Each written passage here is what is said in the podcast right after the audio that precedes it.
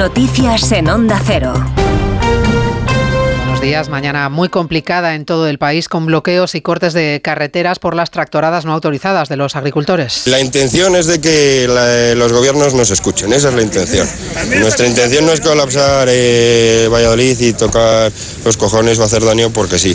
Nosotros queremos que nos escuchen los gobiernos, eso es lo que queremos, esa es la intención. Hacemos repaso de los puntos más conflictivos a esta hora en las carreteras con la Dirección General de Tráfico DGT, Patricia Arriaga. Buenos días. ¿Qué tal? Muy buenos días. Pues a esta hora por movilizaciones agrícolas están interrumpida el tráfico en muchos puntos del país de la red viaria principal, lo que son autovías y autopistas. Está cortada en Toledo la A5 en Calipufado y Maqueda en ambos sentidos. También en la A4 en Seseña en sentido Madrid, A42 en Illescas y CM42 en Madridejos, en Jaén. En la A4 en la Carolina en ambos sentidos. En Sevilla en varios tramos de la A4, especialmente en la zona de Carmona, A92 en Estepa y AP4 en las cabezas de San Juan en sentido Sevilla. También en Granada en varios tramos de la A92, A44 y en la circunvalación GR30 y en Badajoz en la A66 en Almendralejo, pero también en la A5 ya en Mérida capital, en Zaragoza en la A2, en la Almuña de Doña Godina y en Valencia en la A3 en Utiel en ambos sentidos. Y precaución porque a esta, a esta hora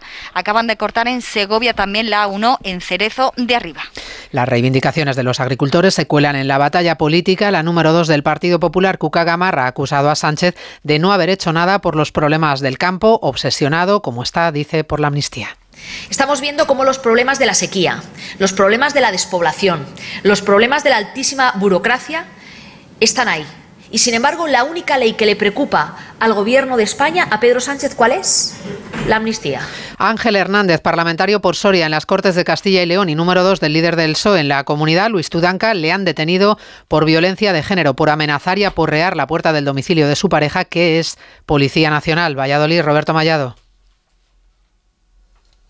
Tenemos esa conexión con Valladolid, con Roberto Mallado. Lo intentamos de nuevo desde nuestra emisora de Valladolid no está Roberto Mallado. Las mujeres cobran un 18% menos que los hombres y una de cada cuatro gana menos del salario mínimo. Son conclusiones de un informe de comisiones obreras sobre la brecha salarial. Caridad García. La brecha salarial que es más estrecha que nunca, pero que sigue existiendo. Todavía 4.341 euros anuales de diferencia. Comisiones obreras explica que los complementos salariales y la jornada parcial están detrás de esta realidad. Tres de cada cuatro empleos a tiempo parcial los desempeñan mujeres y solo en el 10% de los casos lo hacen de forma voluntaria. Las demás lo hacen para asumir los cuidados familiares. Carolina Vidal, responsable del área de mujer, apunta que el 70% de esta brecha reside ahí. Si las mujeres trabajáramos el mismo tiempo, la misma jornada que trabajan los hombres, la brecha pasaría del 18,6% al 5,7%. En 2022, casi 2 millones de mujeres no buscaban empleo porque estaban cuidando a sus hijos, a sus padres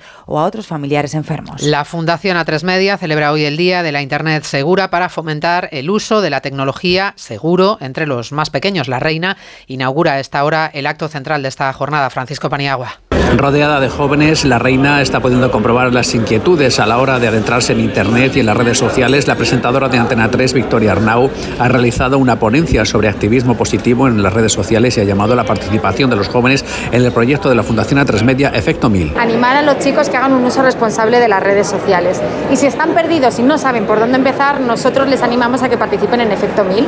Efecto 1000 es un proyecto de la Fundación A3 Media que les propone que planten cara con un vídeo cortito de un minuto algún reto de las redes sociales. Se trata de que los jóvenes reflexionen y sensibilicen sobre los riesgos digitales a que se exponen. Y además el nombre propio hasta ahora, el de Sigourney Weaver, la actriz que ha sido galardonada con el Goya Internacional 2024, tres veces nominada al Oscar, ganadora del BAFTA y del Globo de Oro, va a recibir el próximo día 10 en Valladolid el Goya Internacional de este año.